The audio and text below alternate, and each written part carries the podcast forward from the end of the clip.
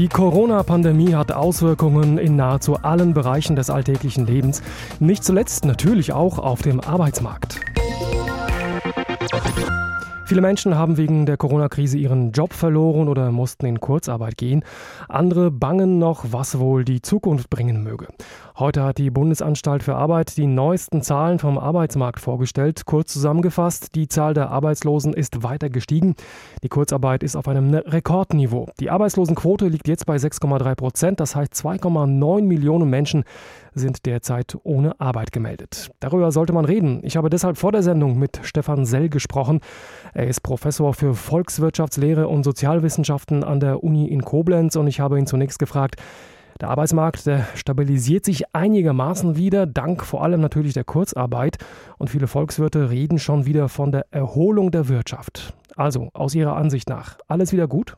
Nein, also wir sind äh, mittendrin in einer der oder in der schwersten Wirtschaftskrise seit äh, dem Zweiten Weltkrieg. Das muss man sich äh, vor Augen führen. Wir haben ja auch heute gleichzeitig die Zahlen bekommen. Im zweiten Quartal ist die Wirtschaft um über 10 Prozent eingebrochen. Und äh, die Auswirkungen auf dem Arbeitsmarkt, die sind äh, da. Wir haben äh, über 670.000 Arbeitslose mehr als im Sommer des vergangenen Jahres.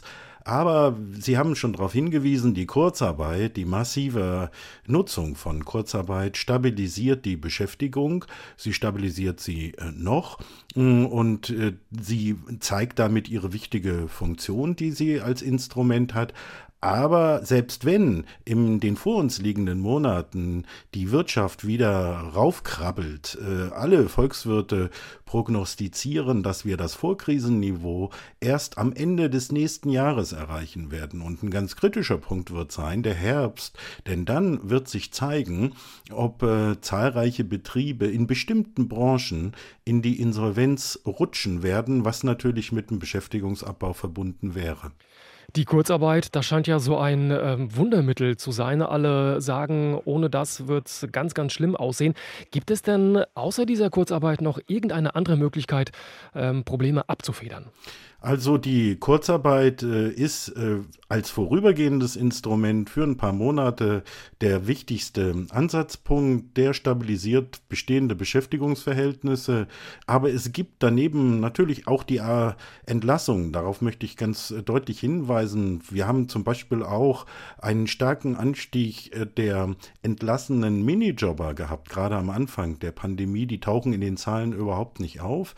Äh, aber nichtsdestotrotz die Beschäftigung wird auch darüber hinaus stabilisiert, natürlich durch die umfangreichen Rettungsmaßnahmen, die der Staat eingeleitet hat. Wir werden ja mit Milliardenpaketen hier derzeit äh, beglückt von der Politik und das stabilisiert Beschäftigung. Und einen zweiten Punkt darf man nicht vergessen, viele Unternehmen halten von sich aus auch ihre Beschäftigten. Noch vor wenigen Monaten haben wir, wenn ich daran erinnern darf, hier massiv über Fachkräftemangel, sogar Arbeitskräftemangel in manchen Branchen äh, diskutiert, bis die Corona-Krise über uns kam. Und das wissen die Unternehmen. Und die Unternehmen wissen, sollte die Wirtschaft wieder nach oben gehen, dann brauchen sie dringend jede Hand. Jetzt ist es ja so, dass es äh, ja, die üblichen Gewinner und auch die Verlierer gibt. Also manche profitieren ganz, ganz stark, so weit wie noch nie zum Beispiel von dieser Krise. Andere, viele andere, die meisten vielleicht sogar, die äh, stehen, ähm, ja, wenn es dramatisch ist, vor dem Aus sogar. Ist es denn äh, so, dass man ähm, das zusammenfassend sagen könnte, dass alle, die eine Art staatlichen Beruf haben, ja, fein raus sind? Ja, das ist äh, so. Also natürlich, wenn Sie an die Beamten denken, an die Angestellten des öffentlichen Dienstes, äh, für die hat sich überhaupt nichts äh, im negativen Sinne verändert. Äh, die bekommen weiterhin ihre Gehälter, ihre Besoldung.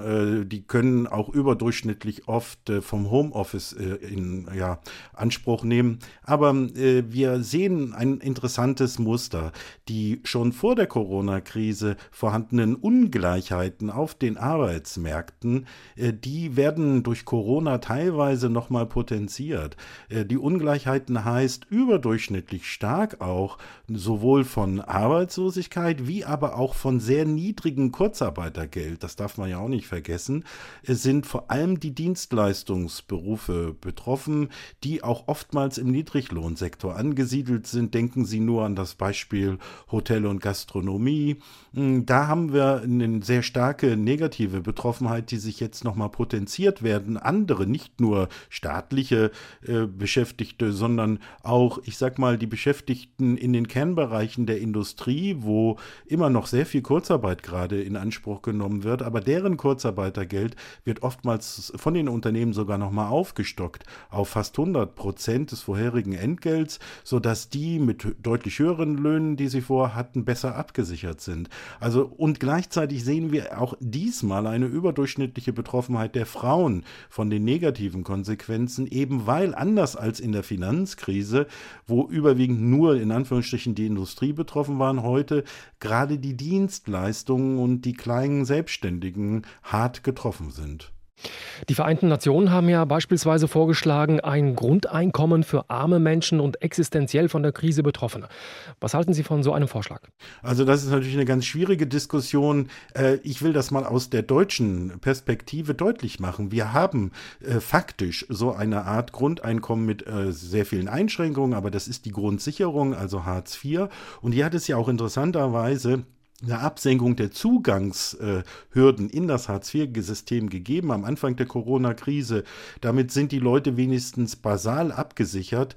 Das könnten mehr sein, ganz klar, aber wir haben so etwas. Und äh, auf der anderen Seite zeigt sich gerade jetzt in der Krise, wie wichtig diese Grundsicherung und auch die Lohnersatzleistungen des Sozialstaates sind, weil das stabilisiert natürlich auch ein Stück weit die Kaufkraft in einer Volkswirtschaft. Äh, und bezogen auf die Diskussion, auf der globalen Ebene äh, ist es tatsächlich interessant, äh, dass hier überhaupt so eine Mindestsicherung jetzt im Zuge oder im Gefolge der Corona-Krise ernsthaft diskutiert äh, wird. Das würde die Lebenslage von äh, tatsächlich Milliarden Menschen verbessern. Allerdings bleiben leider große Zweifel, ob zum gegenwärtigen Zeitpunkt und angesichts der Verfasstheit vieler Staaten, um die es hier geht, äh, so ein Ansatz nicht nur ein rein theoretischer bleiben muss.